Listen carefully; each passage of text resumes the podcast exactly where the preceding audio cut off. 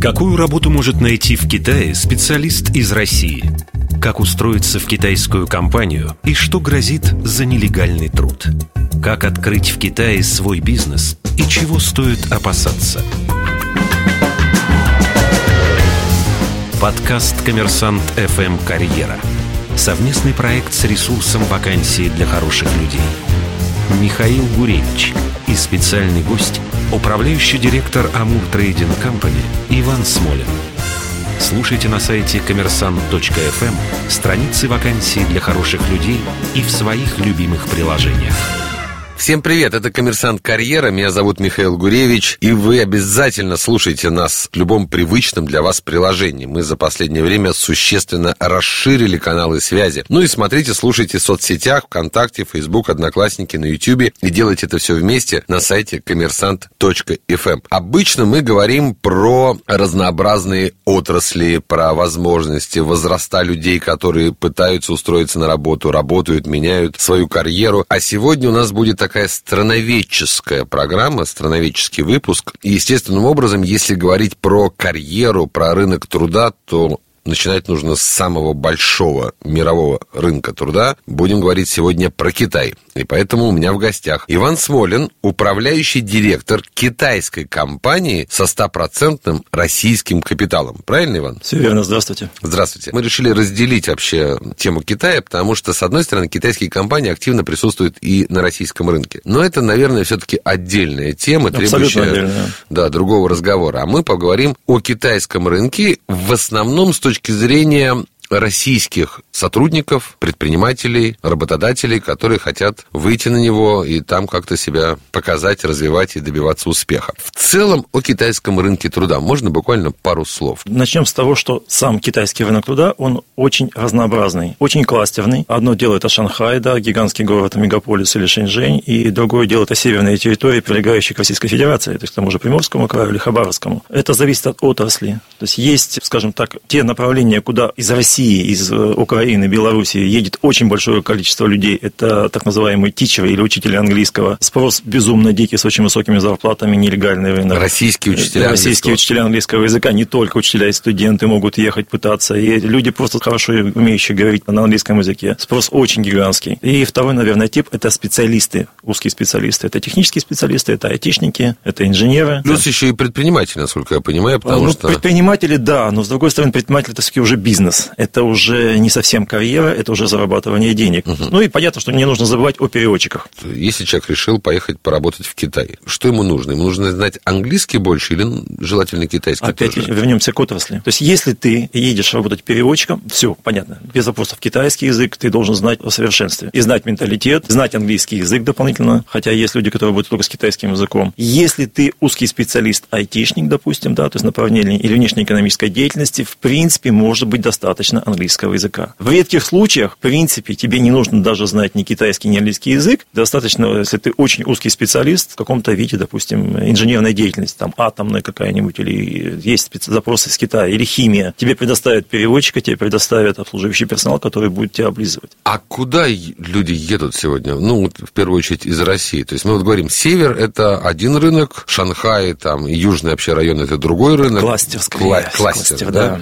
Куда? Начнем с того, что Шанхай, наверное, самый большой рынок присутствия иностранных специалистов. Это считается до 5% из 26, ну, если брать большой Шанхай, включая прилегающие территории, там частично другие провинции даже захватывают, это действительно гигантский мегаполис, то до 5% присутствуют иностранцы. Но, опять-таки, иностранцы там будут и тайваньцы, это будет Гонконг, это будет Сингапур, это будет Малайзия, то есть это китайское ближнее зарубежье. Очень много, скажем так, с Индии людей. Из России, наверное, все-таки Шанхай тоже одно из из основных направлений, в первую очередь тех же учителей английского языка. Шэньчжэнь, гигантский мегаполис, присутствует, ну и Гуанчжоу. То есть в Гуанчжоу очень много специалистов по закупкам, специалистов по логистике, карго. Пекин, представители госкомпаний, включая там нефтепромышленные компании или э, государственные какие-то. То есть довольно большое количество людей, кстати, которые, опять-таки, не знают китайский язык, в том числе есть, есть такие. Ну, и а север... А китайцы русские знают? На севере, приграничье, не знают английский язык китайцы. Очень большое количество говорит на русском языке языке. На юге наоборот. То есть никто не знает русский язык, там буквально единичные какие-то, там, не знаю, один, может быть, из миллиона знает русский язык, но при этом на английском языке как-то пытаются занятия. Не совсем на английском, это мы называем его чингиш.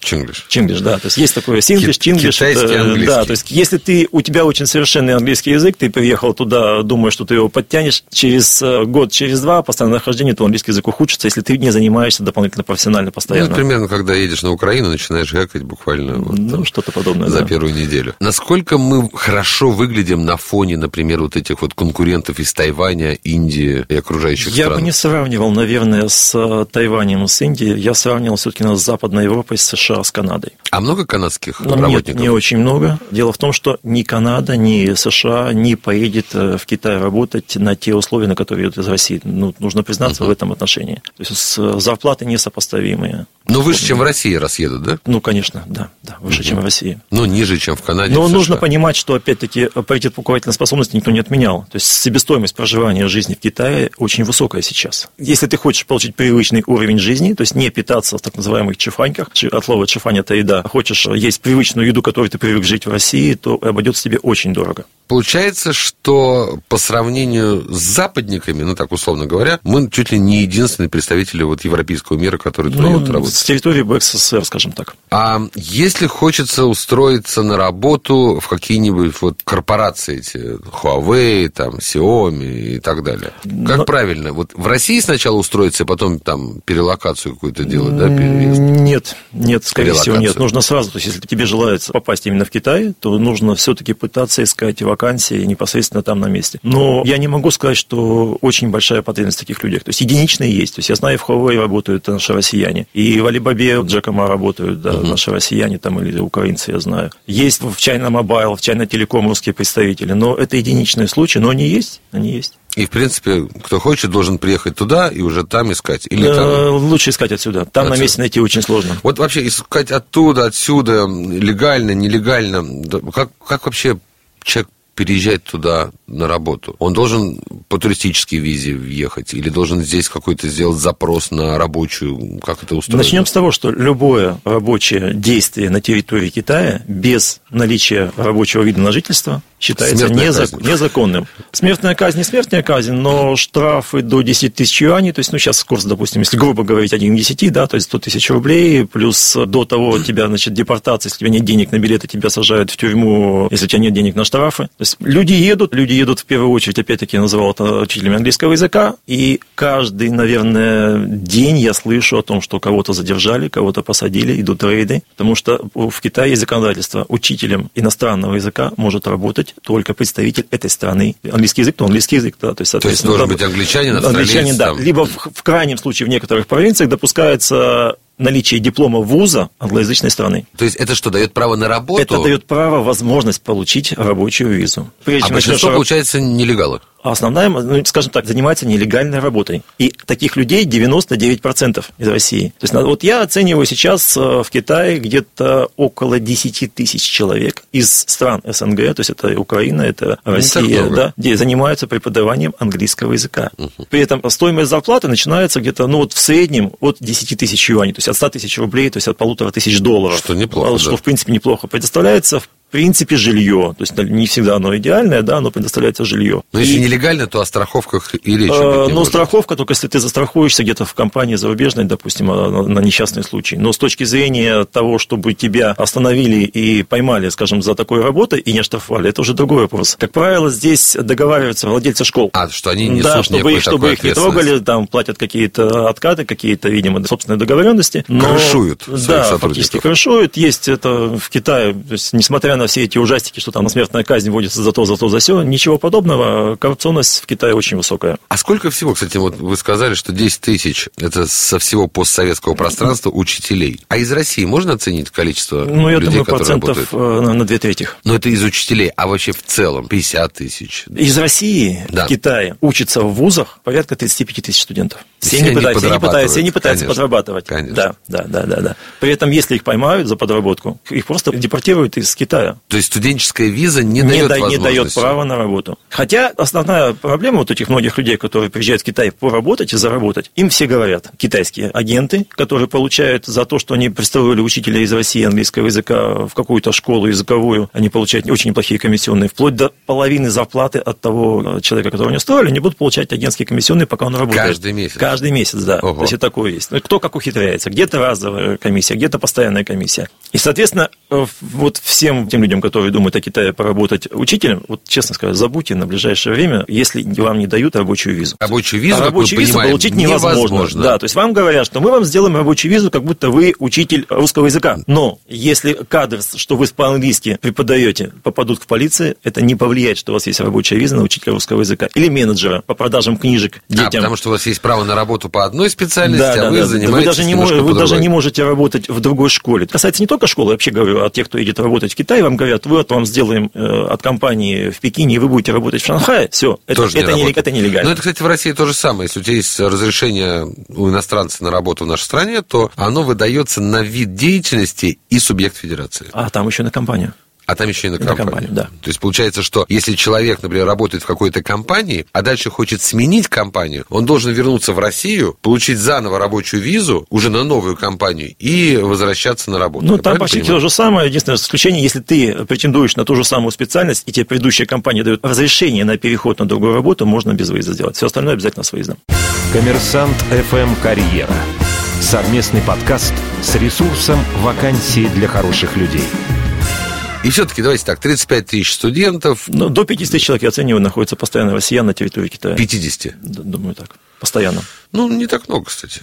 Учитывая, что из них все-таки... То есть я не беру сейчас предпринимателей, которые занимаются собственными закупками. То есть я беру именно тех, кто работает в найме. В найме. Да. Ну, и их семьи еще, естественно. Да, вот, кстати, а с их семьями что происходит? То есть, ну, мало того, что и сам работник, получается, на птичьих правах, его семья такие Как правило, подавно. тоже. То есть, как правило, едут э, семьи, едут по бизнес-визе. Бывает, что ребенок приезжает там, с ребенком семьей, да, у него там ребенку три года, а у него раз бизнес-виза. Вот я знаю, во многих западных странах, неважно, легальный родитель, нелегальный родитель, но ребенок имеет право на образование. И его все равно берут в школу. Более того, школы не сообщают в полицию о том, что вот мы можем вам помочь выйти на его родителей, чтобы вы их депортировали. Это потому что, ну, как бы не с кем, некоторым образом разведено Очень больное место. Очень больное место всех родителей, которые привозят туда несовершеннолетних детей. Я знаю, это у меня сын в 10 лет попал в китайскую, скажем, среду. Он закончил два года в китайской государственной школе, проучился, два с половиной года, пятый, шестой, седьмой классы. Потом мы его оттуда забрали, потому что качество китайского образования, по моему мнению, сравнивая, потому что ребенок учился одновременно еще в российском лицее, в Красноярском. То есть я детально знаю программу китайскую, шк- обычной государственной школе, э, и причем в хорошей школе, это Шэньчжэнь был. И вот получать образование в Китае,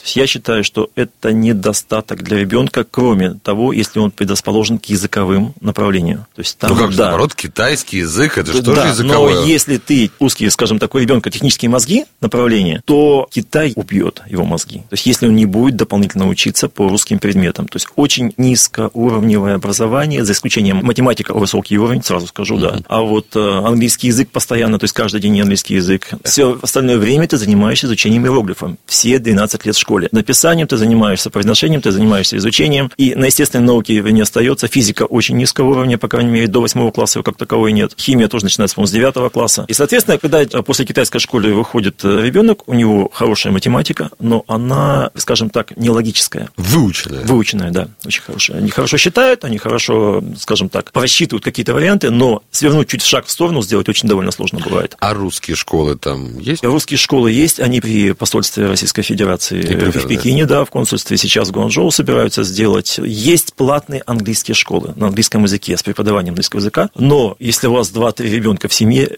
ребят, я, вам нужно тратить примерно 1050 долларов в год на их учебу будет. Очень высокая стоимость иностранных школ. При этом, а опять-таки, отличие российских компаний, которые там находятся, и компаний от, скажем, с Запада. То есть у меня был знакомый из Канады. Ему школа оплачивала обоих детей стоимостью, по-моему, 30 тысяч долларов в год на каждого. То есть в России этого нет. То есть из российских компаний, как правило, никто не оплачивает. То есть вот тебе виза, это в лучшем случае. То есть, в общем, детей лучше не вести, а оставить А. Я не знаю. То есть, в принципе, на год, на два, наверное, можно провести, чтобы человек начал говорить по-китайски, потом, если понадобится ему во взрослом. Потому что у нас здесь, наоборот, говорят, вот английский это все хорошо, но такая ориентация на Китай, рано или поздно это все будет востребовано, и уже потом в России ты сможешь работать с китайским языком. Наверное, да, если бы не было такой дикой конкуренции. Сейчас количество людей, изучающих китайский язык, очень большое. То есть началась вот эта мания, да, давайте китайский, давай мы детей будем китайский. То есть у нас школ в России в каждом городе китайским языком очень большое количество. Вот честно скажу, я не знаю, для Насколько столько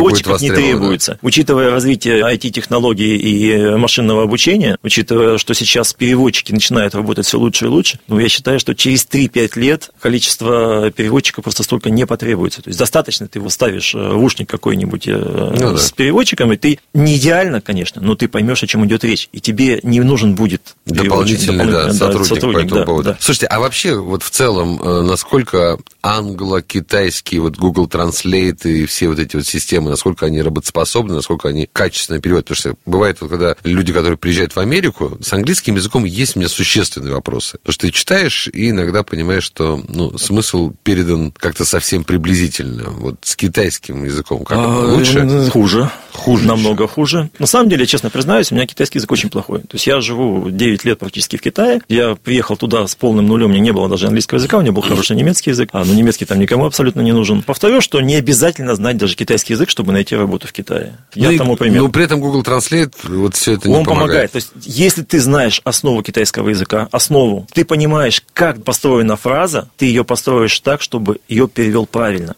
Но для этого тебе азы всего нужно знать. И мой совет всем, кто собирается ехать в Китай, даже тогда, когда вам не требуется китайский язык, пройдите в России 10 курсов у русского преподавателя, не у китайца. Еще такая бытовая проблема, связанная, наверное, с налоговыми какими-то выплатами и с банками. Могу сказать следующее. В течение последних трех лет идет очень сильное ужесточение, как со стороны Китая, так и из России. То есть все знают, что начиная с прошлого года заработала автоматическая система оповещения да. значит, налоговых с разных стран между собой. С Китаем, наверное, будет посложнее, потому что китайские банки заполняют на иностранцев очень неряшливо всевозможные данные. У меня есть э, три банковских карты, на каждой карте фамилия написана немножко по-разному. Английскими буквами, да. Соответственно, Там они написать. могут ставить букву N в номер паспорта. Помните старая версия русского, да. российского загранпаспорта? А вот там, там была N0, да? То есть э, банковский Слушай, сотрудник, да. да, служащий, ставит при забивке твоего номера, ставит твой паспорт, значит, там, условно говоря, там 65, N0, потом остальные реальные цифры, и в этой системе он не найдется.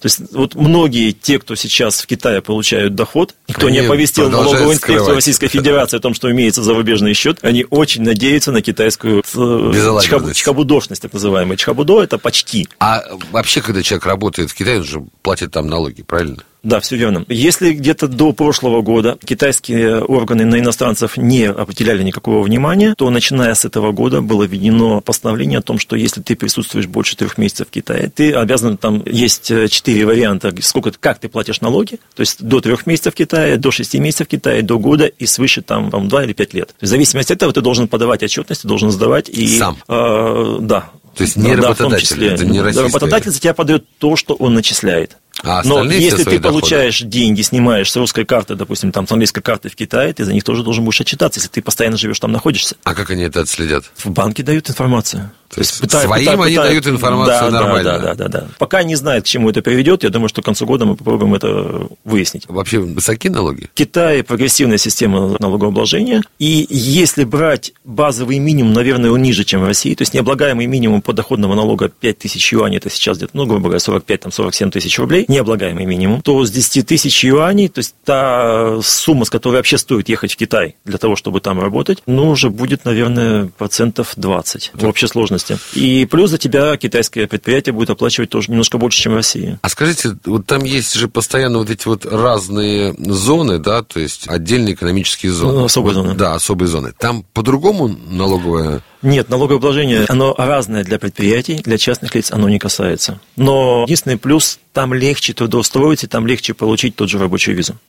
Коммерсант FM «Карьера». Совместный подкаст с ресурсом «Вакансии для хороших людей». Слушайте, Гонконг при этом это вообще отдельная тема. Я правильно понимаю? Э, да, так же, как и Макао. То есть вообще никак не связано. Все, что мы говорим про Гонконг, совершенно по-другому, вообще другие по-другому. законы. Вообще по-другому, да. Все, все будет да, то есть другое. это совсем отдельная тема, ее нужно рассматривать отдельно. Да, ну- Но могу сказать, что Гонконг все больше и больше приближается к Китаю, и влияние очень, си- очень сильное, скорее всего, для иностранцев в плохом смысле. И если раньше выдачи с Дону нет, помните, да, это в России такое было, то раньше Да, с казаков. Гонконга не было выдачи, то сейчас уже появляется информация о том, что гонконгские власти сливают в Китай информацию о китайских сотрудниках, которые в Гонконге что-то покупают в больших объемах. Ну и зарплаты падают, соответственно, тогда, нет? Нет, по Гонконг очень высокодоходный, Там и, но и там затраты очень безумно высокие. Вы представляете компанию китайскую, но со стопроцентным российским капиталом. Ну, да, мы действуем в Китае чисто по законам китайской Во-первых, кстати, валютной интересно, потому что я знаю, что во многих странах все равно должен быть э, местный капитал, чтобы нормально работала компания, и должен быть, там, не знаю, Ну, это- директор местный и так далее. В Китае это, Это всё- было до середины нулевых годов, после того, как э,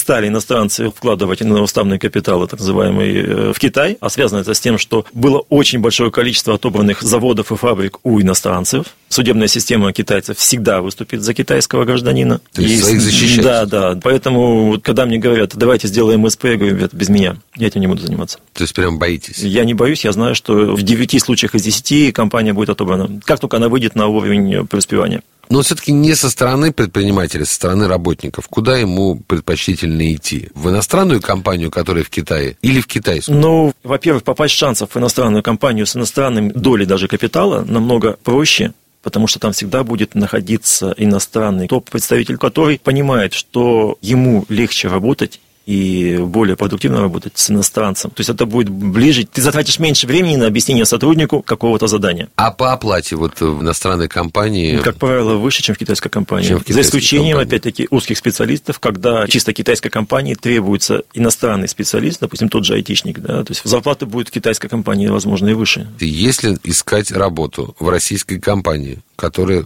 работает на китайском рынке, наверное, можно это делать в России, как-то в местном представительстве... Смотри, воп- вопрос в том, если здесь присутствует компания, ну, возьмем, допустим, те же известные компании IT-направления, да, которые в России присутствуют по продаже тех же смартфонов. Если ты устраиваешься э, здесь на работу, и ты предпочитаешь попасть затем в Китай, в принципе, можно через эту компанию действительно попасть. Но твой уровень специализации, уровень э, твоей компетентности должен быть очень высокий, потому что китаец при равных условиях выберет китайца. А вообще вести бизнес там вот... э, Очень сложно. В иностранной компании, руководя иностранной Очень компанией. сложно. Ты постоянно ждешь э, подвоха с любой стороны. То есть ты постоянно в напряге. Действительно, в Китае очень многие люди через 5-7 лет они выгорают не то, что как специалисты, да, то есть действительно хорошо, потому что они устают от ожидания, то, что тебе где-то чего-то прилетит неприятного. Ты должен действовать, понимая, что тебя в любой момент могут попытаться обмануть на деньги. То есть ты можешь иметь шикарные отношения с китайским гражданином, считать его своим другом, и он тебя не подведет, если это не касается денег. Если он увидит, что ему выгоднее тебя кинуть, он тебя кинет. Дружба дружбой. Дружба а дружбой, но деньги денежки это бизнес, и это норма для Китая. С другой стороны, наоборот, нам кажется, в последние годы вот вообще а, китайский бизнес так а, преуспевает, так развивается, становится прямо мировым трендом. Huawei, там, Xiaomi, другие Xiaomi. корпорации. Xiao- Xiaomi. Xiaomi, В разных да. странах, кстати, по-разному. Я знаю страну, где их называют Xiaomi. Xiaomi. Я могу сказать, что у меня есть один случай характерный, когда человека не взяли на работу в китайскую компанию, когда он сказал к Xiaomi. Потому что, типа, не да, знаешь, то есть как я еще раз повторю свою фразу. Если вы собираетесь идти на собеседование китайскую компанию, пройдите, пожалуйста, первоначальные там 3-4 хотя бы уроков, как правильно читать китайские пенинговые так называемые произношения. То есть не иероглиф, не надо их читать, но ты э, должен читать по-китайски, как пишется латиница, условно Ну, то говоря. есть, в смысле, по букве. Да, да, да. То есть там нет Г окончания, когда мы говорим там Beijing там или что-нибудь такое, да, это Beijing, ошибка. да. Bei- Beijing там и так далее. Знать, как произносятся те или иные слова на- в английской транскрипции, нужно знать обязательно. Ну, вот все-таки вы говорите, что ментальность такая сложная и сложно сочетаемая вот с партнерством. Но все-таки вроде китайский рынок растет, вот бизнес именно растет, выходит на мировые рынки, на некоторых рынках его даже вот запрещают, как мы знаем в случае с Huawei на Ну, американском. не только с Huawei, да. Да, ну, это такой громкий процесс, который явно еще будет продолжаться. А насколько вообще вот ментальность китайского бизнеса в Китае отличается и какие-то такие, можно Вы знаете, на самом деле... Штришки. Можно на самом деле сказать два. То есть, одна, ты должен знать что есть выгода. И выгода ближайшая, она важнее перспектив для большинства китайцев, не для маржа, всех. прямо сейчас маржа. Да, прямо сейчас. Вас, иностранцев, очень много. Я хочу получить с тебя прямо сейчас, что будет потом в следующей поставке, это уже второй вопрос. Потому что ты можешь не купить у меня, ты можешь идти к другому. Деньги сейчас, не потом. Если ты это понимаешь... Но они понимают, когда ты с ними так же ведешь? Они обижаются. То есть получается, что можно себе... Ну, начнем с того, что вы же помните прекрасно последние скандалы, когда заставили извиняться там дизайнеров этих известных, да. Себе все остальное Да, значит, но при этом они сами постоянно наезжают и оскорбляют э, иностранцев внутри Китая. Понятно. А все-таки вот кому проще э, делать бизнес? Россиянам в Китае или китайцам в России? Я могу сказать, что для того, чтобы учить компанию в Китае, иностранцу именно для экспорта-импорта, нужно где-то порядка, наверное, 300 тысяч юаней уставный капитал сейчас, чтобы получить сразу экспортную лицензию. Это 3 миллиона? 3 миллиона рублей, да. Угу. Уставный капитал. Да, его можно в рассрочку внести. Для того, чтобы китайцу зарегистрировать компанию в России, сколько требуется у нас? Ну да. 10 тысяч рублей? 200, да, ну, 10 10, да, 10 тысяч рублей. Да. Ну, То есть намного, больше, намного легче. Расходы, да. Но с другой стороны, опять минус... А вот сам процесс? Сам процесс, скажу так, сама деятельность, вот бухгалтерская, меня в Китае радует просто как вот никогда. Попроще? То есть намного проще. У меня в компании, то есть у нас оборот, ну, скажем так, ну, несколько тысяч тонн в год идет э, из Китая товаров всевозможных, ну, там, железо, оборудование, прочее, там, uh-huh. довольно приличный оборот. У меня за пять лет компания существует, вот, я не знаю даже показать, но размер, шкафчик вот такой небольшой, он у меня не набит документами. Когда я заканчивал свой бизнес в России, у меня было первое в России агентство по подписке uh-huh. за пределами Москвы, в Красноярске, я вывез КАМАЗ макулатуры. Не нужный Не никому. нужный никому, который никогда никто не проверял. Ну, я всегда работал в белую. Ну, то есть, получается, как бы здесь дешевле войти на рынок, но там проще на нем находиться. Там проще работать, если ты знаешь законодательство Китайской Народной Республики. Когда я поехал в Китай, на самом деле, то есть я посмотрел свои перспективы, я решил, что временно хочу перестать быть э, предпринимателем, я хочу поработать наемником. И я не стал учить китайский язык, я понимаю, что там мне было уже больше 40 лет, и, соответственно, я подумал, что я лучше займусь законами. Я просто переводил э, законодательство Китайской Народной Республики, включая это налоговый кодекс, это юридические законы. Я изучал законы. Коммерсант ФМ «Карьера». Совместный подкаст с ресурсом «Вакансии для хороших людей». В России принято чуть ли, конечно, не когда у тебя там 2-3 человека работают в компании, но если уже есть человек 15, то принято брать своего бухгалтера. А э, с юристом, наверное, когда человек 50 работает, уже появляется юрист. А во многих западных странах вообще не принято брать бухгалтера себе в штат, а ты просто пользуешься... Аутсорсингом. Да, сервисом. Как это в Китае? Аналогично. У нас э, аудиторская компания занимается обслуживанием. То есть у нас есть секретарь бухгалтера, условно говоря, она занимается связкой дела, собирает всю первичную документацию и вносит э, в систему и передает аудиторам. Платим мы за это, ну, в принципе, символические там 5 тысяч юаней в месяц. При наших объемах считаю, что это комфортно. Сколько лет в среднем работают вообще россияне, переезжая в Китай? Как это обычно вот, э, довольно-таки интересный вопрос где-то из, возьмем 100 человек приехавших, именно устраиваться на работу, не учиться, а именно на работу. Из них 50 покинет в первый год. Не смогут найти работу, не смогут учиться работать. Непривычный менталитет китайский, то есть бытовое обслуживание, питание не то. Из оставшихся 50 еще 25 покинет в ближайшие 3 года. Остальные уедут в течение 10 лет. Останутся либо только те, кто завел очень свой собственный такой хороший, мощный бизнес в Китае. Останутся те, кто вышел замуж за китайца, за китайца или женился Китаянка, на китаянке, да. да, то есть есть возможность нахождения. И единичное исключение любителей китайского вот менталитета китайского языка. Китайского мира. Китайского мира, да. То есть останется, получается,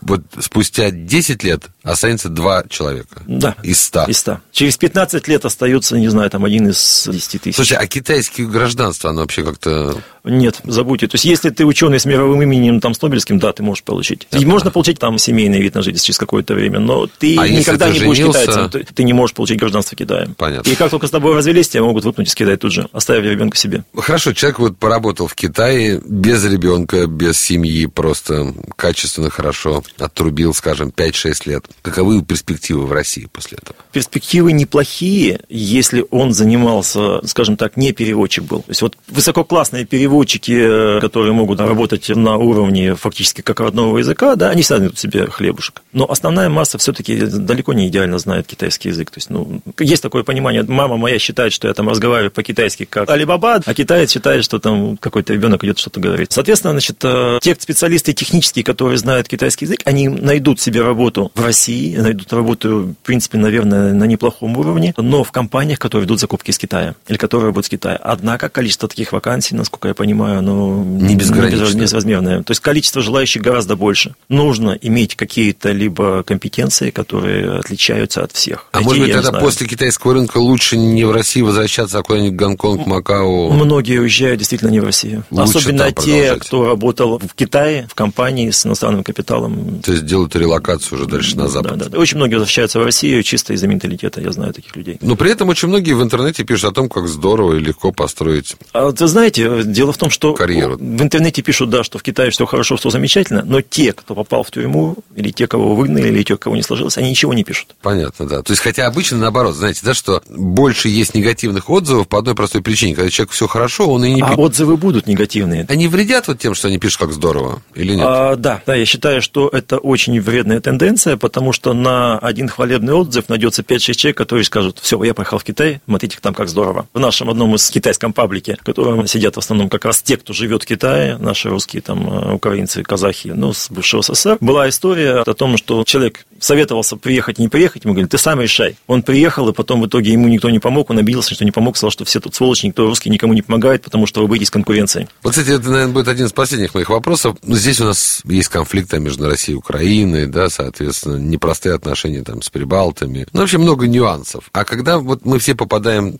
на китайский рынок труда, там мы имеем такие же различия между собой? Скажем, нет, мы общаемся намного лучше. Если ты понимаешь менталитет человека, который присутствует с тобой в соцсетях, в первую очередь, потому что где люди общаются ну, да, в первую очередь? В соцсетях. Конечно. Учитывая, что в Китае не работают одноклассники, не работает Facebook, не работает там Google сервисы всевозможные. Так VPN сейчас очень сильно блокируется, и за это могут арестовать и штрафовать. То есть нужно mm. пользоваться им очень осторожно и умело. Соответственно, остается ВК, который тоже там лазит довольно сильно. А контакт открыт? Контакт открыт. Хотя бывает иногда, когда какие-то паблики блокируются по решению Китайской Народной Республики. мы с ними Да, то есть ты заходишь на страничку, у тебя там стоит, значит, материал заблокирован по решению правообладателя, заблокирован на территории Китая. Это пишет ВК. Ага. То есть если там стоит э, признак 18+, Китай он показываться не будет, эта группа. А WhatsApp тоже не работает, да? WhatsApp работает со скрипом очень большим, то есть тебе придут сообщения, но дозвониться а будет Telegram, невозможно. Telegram, что не работает, Telegram не работает. Вот. То есть там смогли заблокировать, у нас Да, нет, да, а... смогли заблокировать. Китай сделал все, чтобы работали местные свои, собственные да. соцсети и WeChat. Очень мощная система.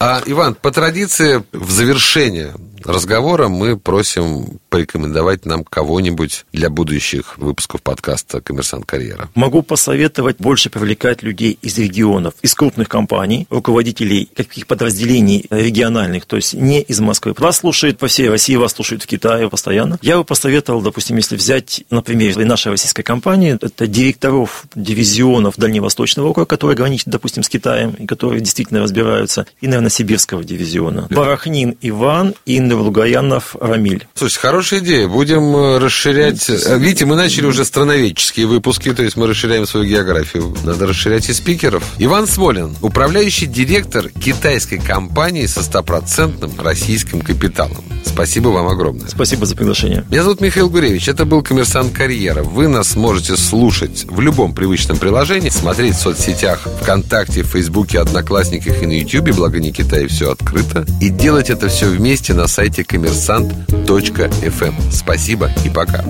Коммерсант FM Карьера. Совместный подкаст с ресурсом «Вакансии для хороших людей».